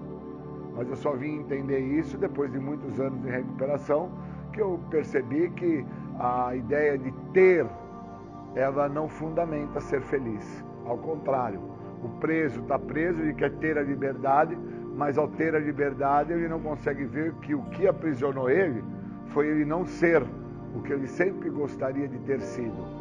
O cara que tivesse o carro, a moto, o barco, a lancha, o cara que tivesse a esposa, o cara que tivesse o emprego, o cara que tivesse uma condição socioeconômica de reconhecimento social. Então ele vai voltar, obviamente, para o sistema carcerário. Pode aguardar. Pode levar um tempo maior ou um tempo menor. E muito do fator da dependência química que, re, que traz as pessoas de volta aos problemas que a dependência química causa a elas, que é uma exclusão social, está pelo fator desta teoria da felicidade, aonde a pessoa quer ser feliz tendo o uso do químico e ao ter o químico a usar, ele entende que aquilo é o estado de felicidade. E ele não entende que aquilo é o estado do micro egoísta, do micro que se volta para si mesmo e acredita que pode viver da própria maneira, da forma que ele acredita ser feliz. E uma vez que esta pessoa está vivendo assim, ela não entende o macro. Então ela não entende o que ela está levando ao macro, que é para sua mãe, para o seu pai, para sua namorada, para o seu empregador, para as pessoas à sua volta, para os seus netos, para suas filhas, para os seus filhos. Ela não entende o que ela está levando. E o que ela está levando já se diz no terceiro ponto do terceiro item que eu tentei trazer na ideia de nível onde o primeiro nível é a ideia da necessidade de ser acolhido. O segundo nível eu trago aonde que se quer chegar. E o terceiro nível é o que a pessoa entende por felicidade, que é viver sobre as suas próprias necessidades. E não é necessário a ela aquilo. E o programa me mostrou isso. O programa me deixou claro. Eu já me achei, eu já me encontrei, eu já vivo um estado de felicidade, eu já vivo um estado de realização. E eu percebo que algumas pessoas não conseguem chegar a esse estado de realização. E elas não conseguem ser felizes. E elas buscam inúmeras saídas, subterfúgios, coisas externas, carro, moto, barco, lancha, jet ski. Buscam a ideia de ter uma namorada, buscam a ideia de ter o relógio, o boné, o tênis, o chiclete, o cigarro. E nada disso preenche, porque na nossa literatura dos 12 passos deixa claro, né? Que esse vazio existencial que a droga de uma certa forma preencheu, ao tirar a droga, o vazio permanece. Eu preciso entender por que, que eu sofro desse vazio existencial. O que é que me falta na realidade? Quem que eu sou? Da onde eu vim? Aonde eu cheguei? Para onde eu vou agora com isso que está sendo me dado?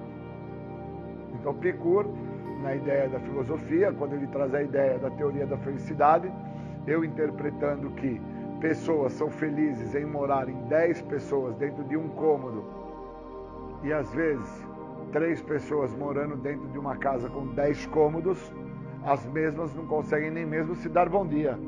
As mesmas não conseguem se olhar e desejarem a si mesmas que sejam felizes e que realizem os seus objetivos. Então, para mim não tem frio, para mim não tem calor, para mim não tem o que é difícil ou impossível. Para mim tem o macro. Eu já deixei o micro faz tempo. Para mim tem o macro. Então eu já entendo o outro, eu já consigo olhar ao outro, eu já consigo perceber ao outro, eu já consigo fazer uma escuta rica em relação à narrativa do outro. E isso, obviamente, me enriqueceu muito, me transformou muito. E quem fez isso na minha vida foi o programa. Não foi parar de usar droga, não foi me queixar aonde eu me encontro, não foi reclamar que tive que estar no centro de tratamento, que passei meses hospitalizado, ou que eu tive problemas de ordem é, judiciais que me levaram ao sistema carcerário. Ao contrário, o não entender que a minha intenção de felicidade me condenou dentro de alguns sistemas que me fizeram então ficar recluso socialmente. O não entender isso foi o que comprometeu a não entender o macro, a ficar somente voltado ao micro e não buscar sair disto. Então a busca pela felicidade, o entender sobre já saber quem eu sou, da onde eu vim, aonde eu cheguei, para onde eu vou com o que eu tenho, foi dentro do programa de 12 Passos. E o que eu muito enxergo e muito vejo dentro de 25 anos de recuperação que eu trago são pessoas que não vão chegar, não vão desfrutar do benefício. Assim como Tom Hanks ao término do filme, ele desfruta do benefício da liberdade quando ele então num cruzamento ele encontra o caminho da felicidade, que ele então se desfaz daquele envolto que era um Sedex, que era para uma outra pessoa, e ele então ali está liberto para galgar novos caminhos e começar uma nova história na sua vida. Então ele teve que passar todo o processo, toda a trajetória, todo esse grau de aprofundamento para entender quem ele era, o que aconteceu na trajetória de vida dele, aonde ele chegou, o que é que ele obteve quando ele chegou, para ele entender o estado de felicidade que ele tinha para viver. Que o que tinha se passado na história de vida dele não o preencheu, não o completou. Tão dependente que o Júlio, uma vez que ele entendeu toda essa história na vida dele, toda a minha trajetória, todo esse processo de aprofundamento e evolução, que foi através dos passos, através de passos específicos, quarto, quinto passo, né, cara, décimo primeiro passo, passos que me fizeram colocar a minha pessoa em primeiro lugar e olhar o macro como um todo e compreender, cara, você já é feliz, né, cara? Já. Você já está realizado, Julião? Já. Faltam algumas coisas? Sim. E essas mesmas, o que, que você acha? Que elas vão vir a você? Acredito que sim, pois o primeiro passo do programa de 12 passos me mostrou que eu não tenho controle, que eu perdi o controle que essas coisas que vão vir a se apresentar para mim, elas fazem parte da história de vida a qual eu estou vivendo hoje. E que eu não preciso pensar em controlar o resultado, nem tampouco o tempo que vai levar para essas coisas aparecerem para mim ou se darem por presentes à minha vida. Elas vão chegar na minha vida. Por isso que algumas pessoas não conseguem entrar em recuperação plena, não conseguem atingir plenitude no todo. Elas ainda estão aprisionadas à ideia do estado de felicidade em ter. Então ele está preso no sistema carcerário e quer ter a liberdade. Ele está no sistema de tratamento clínico, medicamentoso e ele quer sair daquilo. Mas ele não entendeu que para isso ele tem que ter a primeira pessoa do singular, mas não no micro mais, no macro. E entender o que, que ele causa para o macro o que, que ele traz para tudo e todos, quem ele é, como que ele então se vê. Queria agradecer o convite por vocês me chamarem para falar um pouco aí sobre recuperação, sobre, sobre tratamento e deixar essa mensagem hoje, dentro do estado da felicidade. O que você acha que te faria feliz? Saiba que não é sair da onde você se encontra é entrar em contato com o que você não sabe que você é. Já saiba disso. Valeu. Você está ouvindo o programa Independência, a voz da recuperação. Eu queria falar sobre a mística do programa, porque a mística do programa é importante para aquela pessoa que vai conseguir transcender dentro do que o programa tem a oferecer. Para mim é muito claro que a recuperação acontece na vida do Júlio de uma forma muito equivocada e errônea. Mas eu só descobri isso depois de 20 anos que eu estava dentro do programa sem fazer o uso de qualquer tipo de substância. Eu acredito que muitos vão ficar por longos períodos sem o uso de substância dentro do programa e não vão se atentar a isso. Quando se atentarem, pode ser tão tarde que os mesmos não vão permanecer dentro do estado de sobriedade e vão voltar ao uso. Acontece que quando eu cheguei no programa, devido à minha condição física, que estava de certa forma muito comprometida, a primeira parte que foi tratada em mim foi o físico.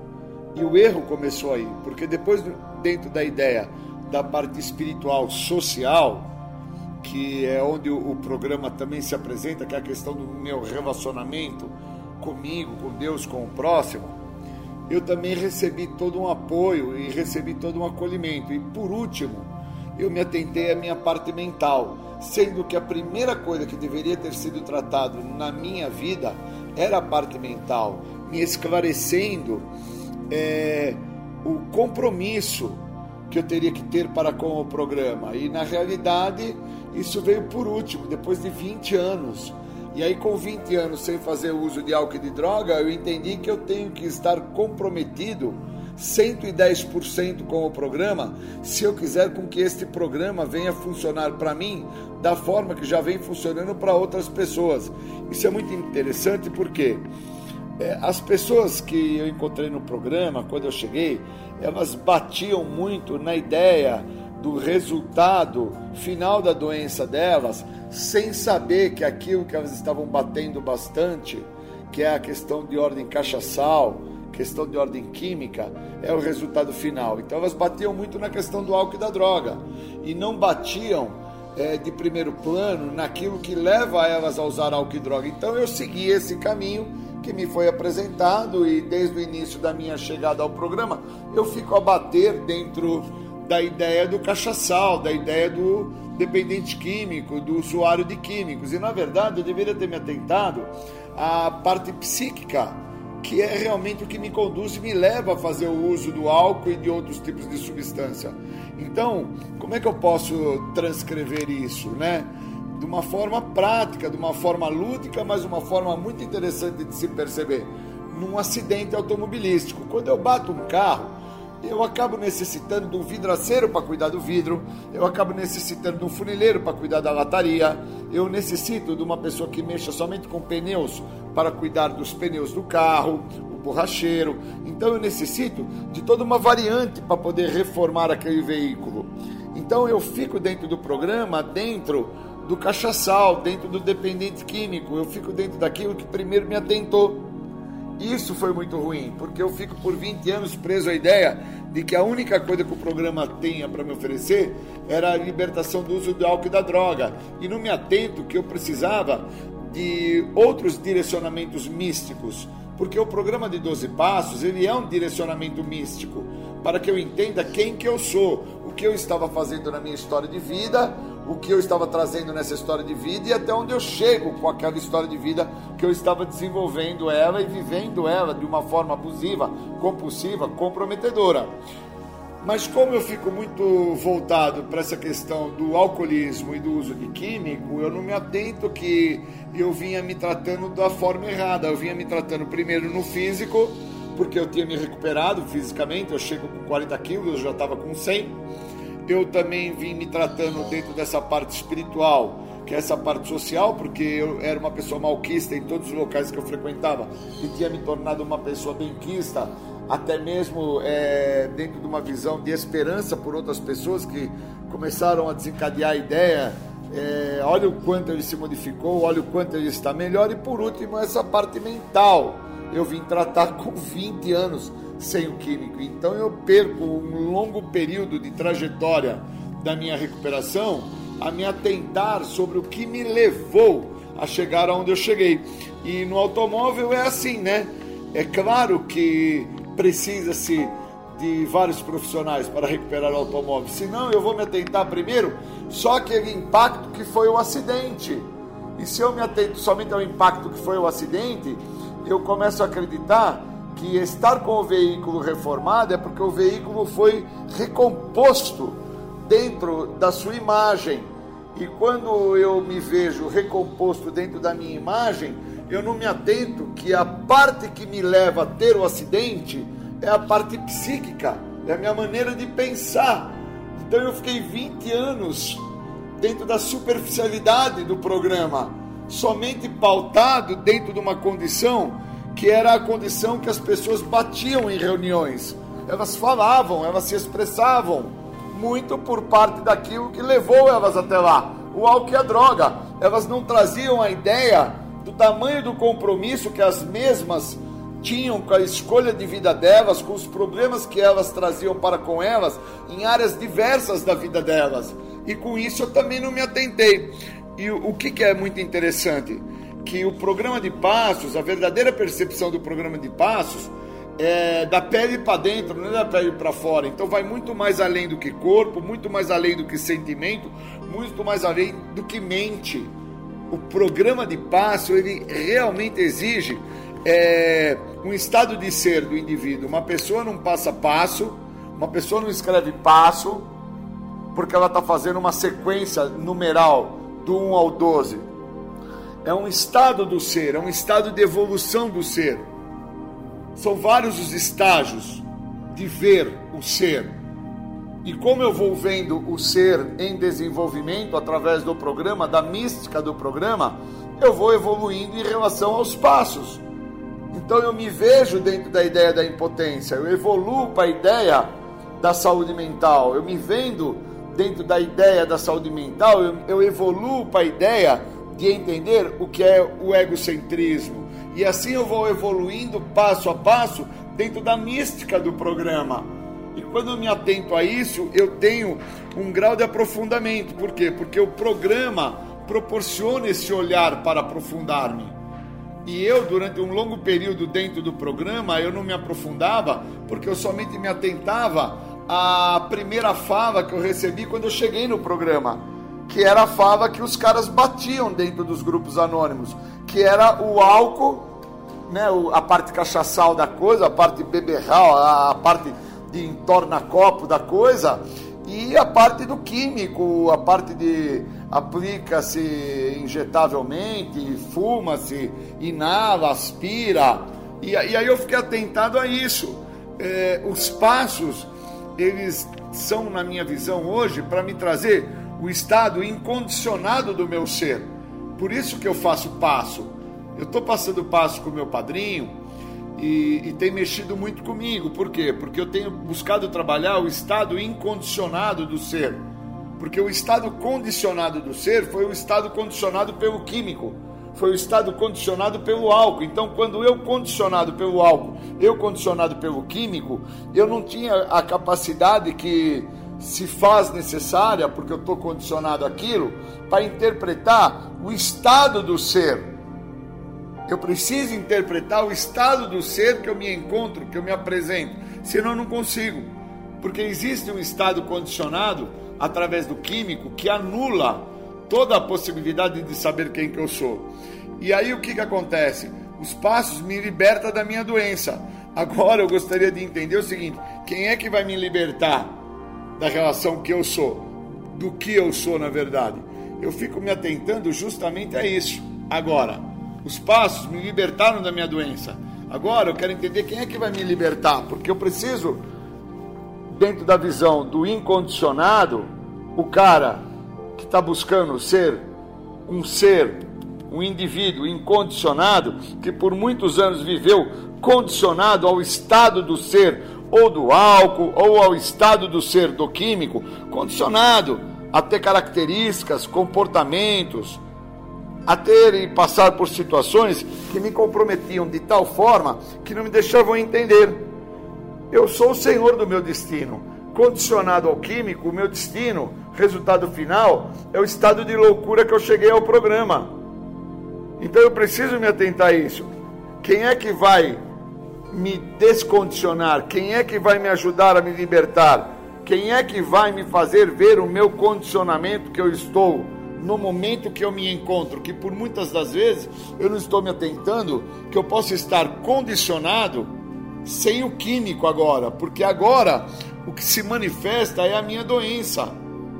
Eu já tenho duas décadas e meias que não faço uso de nenhum tipo de substância psicoativa, incluindo álcool, e agora eu estou entendendo que, como eu tratei de uma forma errônea desde o início porque quando eu chego, eu chego muito comprometido fisicamente, então a primeira coisa que me acontece é que o acolhimento físico foi super necessário, foi super válido. Me estruturou, me construiu. É como fazer a fundação para levantar as pilastras que vão erguer um prédio. Sem esta fundação não ergue prédio nenhum, porque cai tudo, desmorona, não consegue segurar o peso.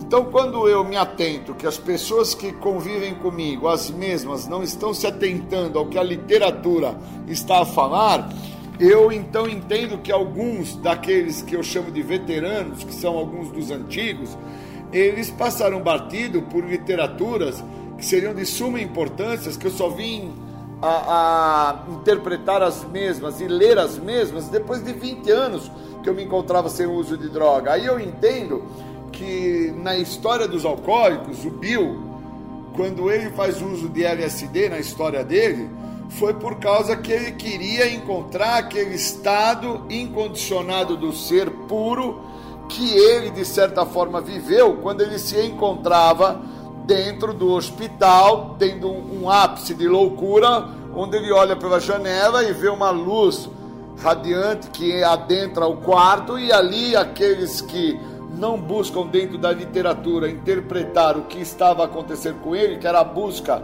do estado incondicionado, o ser puro, que assim ele buscou por tantos anos depois que ele ficou sóbrio, porque mesmo sem o uso de álcool, ele fez o uso de LSD na época, por causa que ele queria entender aquilo que ele tinha vivido. Hoje eu consigo entender que quando as pessoas trazem para mim a ideia de meditar, muitas vezes eu estou em silêncio, estou numa posição a meditar, porque eu não estou a pensar que aquilo que eu estou fazendo é a busca da sensação de um estado que eu já vivi, estado esse que era condicionado ao químico, que era um estado fora do estado incondicionado do ser, um estado do puro, da ingenuidade. Condicionado ao estado do químico, eu senti uma sensação que agora, com duas décadas e meia, eu tenho às vezes ficado duas horas, três horas na mesma posição, me traz até um incômodo corporal, mas eu busco transcender dentro de uma busca incessante de uma evolução, querendo sentir por muitos momentos o que eu senti quando eu tive o contato com o químico, que eu me tornei um cara condicionado àquilo. Então, por inúmeras vezes, eu me recordo agora que eu ia para a praia e fazia uso de um tipo de substância em frente à praia e ficava olhando o mar, transcendendo no mar, dentro de um estado condicionado àquela sensação. E aí, ir ao mar para o Júlio se refere ao estado condicionado. Se não tem aquilo que vai me condicionar aquele estado, eu não preciso ir ao mar. O mar não faz parte. Então, quando eu comecei a me atentar que o que me atrapalhou em recuperação Hoje eu posso diluir e dividir com os novos para que os novos se atentem que podem estar a se sabotarem dentro do percurso do tratamento que o programa oferece. Eu entendo que eu tenho que dividir. Eu não posso guardar comigo. Que se não for visto a parte que te falta, que é interpretar a parte psíquica, eu posso estar me condicionando a um estado condicionado do ser e não encontrando o estado incondicionado, que é o estado puro, que é o estado antes do uso, que é o estado que o programa favorece, porque os passos ele me liberta da minha doença. Agora eu preciso saber quem é que vai me libertar do meu condicionamento, porque eu estou neste momento condicionado ao estado incondicionado. Preciso saber quem vai me libertar disso. Porque senão eu vou ficar dentro do que é superficial e achando que eu estou tendo um ganho imensurável, que é por não estar usando álcool ou drogas, eu estou em estado é, de evolução. E eu posso não estar dentro de um estado de evolução, estar dentro de um estado condicionado a viver e a suportar o que eu estou passando sem o uso da substância e deixando de viver uma vida extremamente maravilhosa que pode ser vivida através do que o programa oferece. Porque eu sou o senhor do meu destino. Uma vez que eu entenda quem eu sou, quem eu sou, pode fazer toda a diferença porque é isso que eu vim a entender depois de 20 anos de recuperação. Que eu recuperei uma pessoa por mais de duas décadas e que a mesma não encontrou o estado de felicidade. Isso é importante. Queria agradecer e bons momentos. Você está ouvindo o programa Independência, a voz da recuperação. Bom, eu agradeço aí de ter sido convidado para poder falar desse tema que determina o ser humano moldado dentro da doença da adicção e que precisa ser dentro de um processo de reformulação moldado pelo programa. No segundo passo, tem uma passagem que diz o seguinte: falamos e ouvimos os outros e eles nos mostram o que está funcionando para eles. Esta passagem define um fator de sanidade. Uma pessoa ela não entra em recuperação porque ela parou de usar droga. A primeira sugestão do programa dos anônimos de 12 passos para que a pessoa entenda o que ela vai ter que fazer na sua vida para ter uma vida melhor é estar sem o uso da substância. Pois você, em contato com o uso de qualquer tipo de substância química, você não consegue ter parâmetros sobre o que é sanidade e o que são fatores de insanidade. Os fatores de insanidade, no guia dos, 12 passos, que é uma literatura de aprofundamento do programa dos Anônimos, uma literatura que vem a partir do livro Texto Básico, Livro Azul, define que a insanidade é a perda do senso de limite. Então, quando eu interpreto que eu tenho uma perda de senso de limite, pois eu não consigo ter o processo de uma escuta rica em relação ao que o outro fala, quando eu não tenho isso, quando eu não consigo interpretar isso, eu tenho problemas maiores. Porque, obviamente, eu não vou entender o que fala nesta passagem do segundo passo, que determina: falamos e ouvimos os outros, e eles nos mostram o que está funcionando. Pois o que eu estou falando, obviamente, não está funcionando. Tanto não está que é uma narrativa que eu faço que é a única que eu tenho. Por isso, para funcionar, eu preciso entender a partir do outro como que o outro se moldou no programa para que o programa viesse a funcionar para ele, pois a partir deste ponto, ao falar ao outro como que eu estou fazendo, eu vou dar margem para escutar o outro. E com isso, eu então interpreto o processo de saúde mental, sanidade. As pessoas que não entram em recuperação são as pessoas que não interpretam o que é vontade e necessidade. Eu tenho vontades inúmeras de todos os dias fazê-las, mas eu tenho que interpretar o que é necessário. E uma das situações a quais eu entendo que é necessário para que eu me mantenha em recuperação, dentro dessas duas décadas e meias que eu, que eu apresento hoje de tratamento, é entender quando não fazer a minha vontade e quando estar fazendo o que é necessário para não fazer a minha vontade. E o fazer o que é necessário para não fazer a minha vontade é permitir com que o outro me dê condição, através do que eu falo, para escutar o que o outro tem por me falar. Então, o outro, ele me determina o que eu estou tentando falar de uma forma lúcida. Tenho vontade de acordar mais tarde? Sim. Tenho vontade de ir para a praia? Sim. Tenho vontade de ir no médico cuidar do meu estômago, do meu pé, do meu baço, do meu rim, do meu fígado, do meu coração? Sim. Quais são os fatores de necessidade que eu tenho para que isso aconteça? Para isso, eu tenho que entender ao falar ao outro o que é escutar o que o outro me mostra que funcionou para ele. E escutar o que o outro me mostra que funcionou para ele é não fazer a minha vontade. Pois a minha vontade de ir no médico é na sexta-feira. E o outro me mostra que eu tenho que ir na segunda. A minha vontade de ir para a praia é no sábado. E o outro me mostra que eu tenho que ir para a praia na quinta. O outro me mostra o que eu tenho que fazer. Quando eu permito com que o outro me direcione no que eu tenho que fazer, o outro para as minhas vontades. Quando o outro para as minhas vontades, o outro está parando o estado de loucura da minha doença. Pois o meu primeiro pensamento é doente. Sou portador de uma doença de parâmetro comportamental. Parâmetro esse que determina aonde eu vou chegar. E aonde que eu acabo sempre por chegar? Dentro da minha vontade. Então, quando eu sou pressionado, quando eu sou acuado, quando eu sou, de uma certa maneira, contrariado, eu sempre chego na minha vontade. Qual é a minha vontade? É que naquilo que eu fui contrariado, eu vou e faço ela. Naquilo que eu fui cerceado, eu vou e executo. Então, quando eu chego na minha vontade, isso é sinal que o que o outro tentou me mostrar não serviu para nada. Então, isso é sinal que eu não tenho o segundo passo.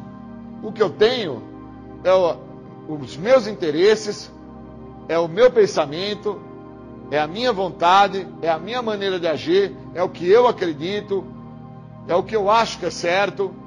E eu, com isso, distou do que o programa me fala e me oferece. Eu preciso ter um processo de saúde mental, sanidade. E saúde mental, sanidade, parto do princípio de que falamos e ouvimos os outros e eles nos mostram o que está funcionando. Por que, que eles nos mostram? Porque no passado deles, outras pessoas também mostraram a eles. O que eu não quis fazer hoje, que o outro determina para mim que eu deveria assim por fazer, é o que o outro está me mostrando, que ele está me falando e que eu deveria ter uma escuta rica sobre o que ele está falando. Então, quando eu não entendo o que o outro está me mostrando, que é só a minha vontade, eu estou num baita de um problema. Porque eu estou executando a doença. Porque executar a doença parte da primícia de que quando eu sou contrariado, eu não aceito a contrariedade e executo o ato da minha maneira. Então, quando eu estou neste balaio de gato, o que o segundo passo me traz, que é a oportunidade de estar em sanidade mental para ser moldado através do programa. Por isso que o primeiro passo determina. Agora que eu sou impotente, e no dicionário impotência significa debilidade. Então agora que eu reconheço que eu sou débil, que eu perco o controle, que a minha vida é ingovernável, eu necessito, ao falar, escutar o outro. Então, quando eu não escuto o outro, eu estou sendo moldado ainda pela minha vontade. E se é a minha vontade que ainda está me moldando, eu vou ter um problema maior. E eu não entendo que eu vou ter esse problema maior longitudinal. Porque não é três, quatro, cinco dias é o que determina os três, quatro, cinco dias. Chama-se ego, vontade. Então o cara vem da rua, moldado pelos parâmetros da rua. Ele encontra o programa de 12 passos e ele vai ter que ser moldado pelos parâmetros do programa. E o programa busca deter as vontades dele e fazer ele interpretar o que são necessidades para ele. Ficar na cama não é necessário a ele. Fazer as vontades dele não é necessário a ele. Agir da maneira dele não é necessário para que ele assim tenha sucesso.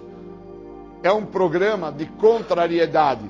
E o processo de contrariedade, ele só se fundamenta quando a pessoa entende o que fala no segundo passo. O falar e ouvir o outro e entender o que o outro está tentando te mostrar. Que o que você ainda está por querer que seja como resultado para a sua vida, seja a sua vontade executada, o seu desejo feito. Então, qual é o meu desejo hoje? Ir para a praia. Qual é a minha vontade? Ficar dormindo. O que é que eu estou afim? De ir para o médico. O que, que eu acho que é importante para mim? As coisas que eu quero.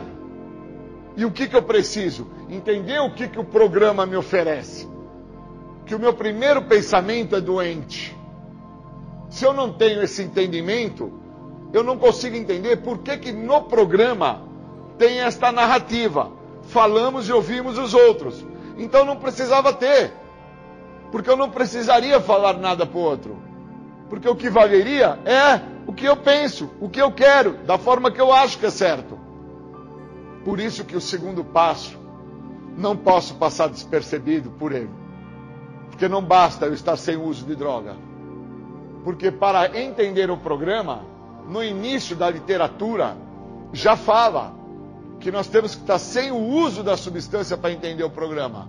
Então o cara está moldado pelos parâmetros da doença da adicção na rua. O cara está moldado por isso. Foi moldado. Mas, cara, quer dizer então que o cara faz xixi, não lava a mão? Sim, por quê? Porque ele foi moldado assim. Quer dizer que o cara tosse, não põe a mão na boca. Por quê? Porque ele foi moldado assim. Quer dizer que o cara está no meio do público, faz um escândalo por um espirro. Ele não consegue ser mais distinto ali, mais restrito. Por quê? Porque ele foi moldado daquela maneira. Então quer dizer que ele foi moldado através do quê? Das vontades dele. E quando eu chego ao programa de 12 passos, eu vou ter que ser moldado dentro do que o programa me oferece. Senão eu não vou usar o que o programa me oferece.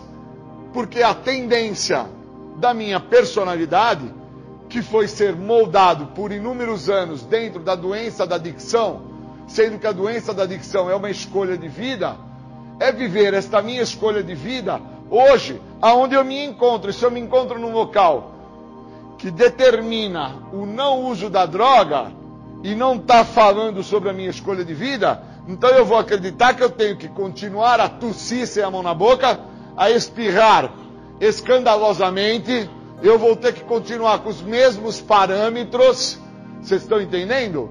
Sem o uso. E a realidade é que o uso não determina esses escândalos. O uso não determina essa minha falta de higiene. O uso não determina esses meus padrões. O que determina esses meus padrões é a forma como eu fui moldado. E eu preciso ter essa interpretação.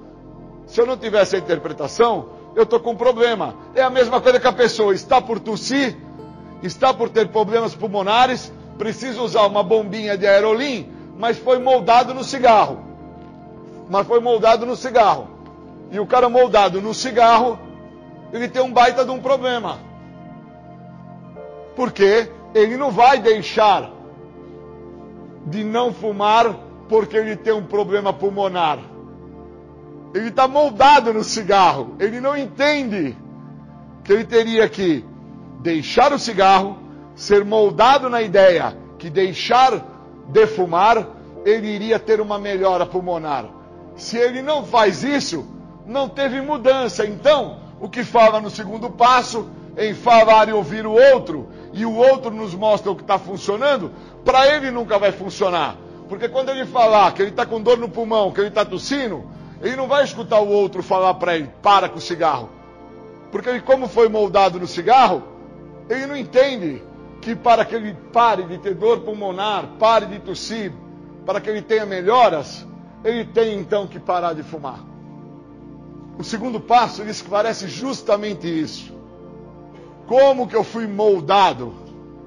E agora, por que, que eu não posso passar despercebido por este passo?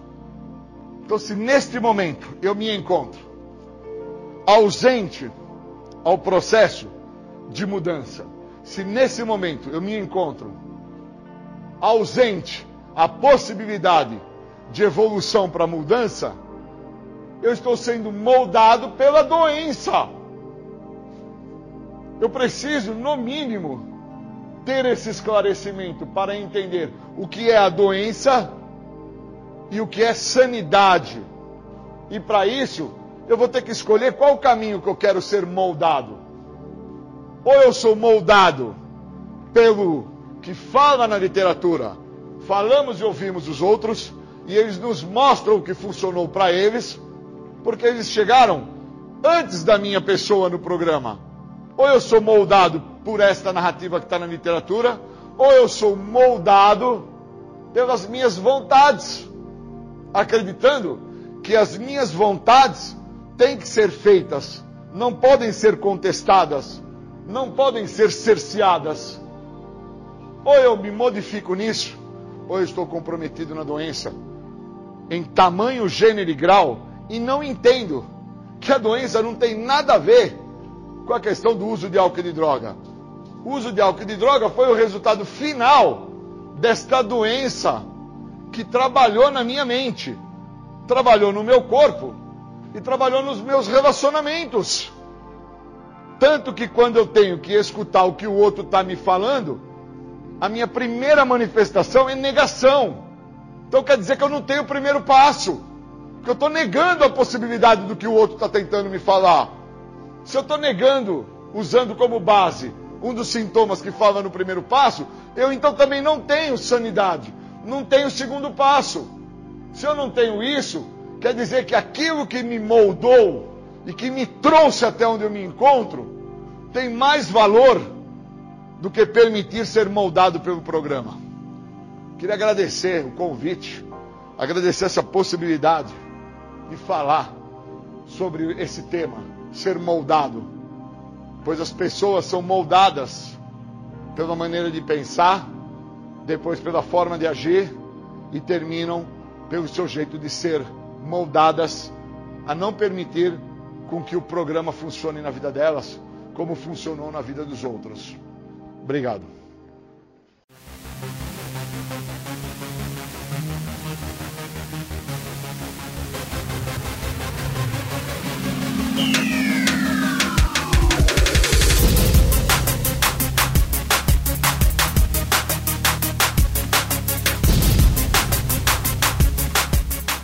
Você ouviu o programa Independência, a voz da recuperação, uma parceria da ADUSMEC, Associação dos Usuários da Saúde Mental de Capivari e da Rádio Alternativa 106,3. Até domingo que vem, com mais informações a respeito de dependência química e alcoolismo. Obrigado, até mais!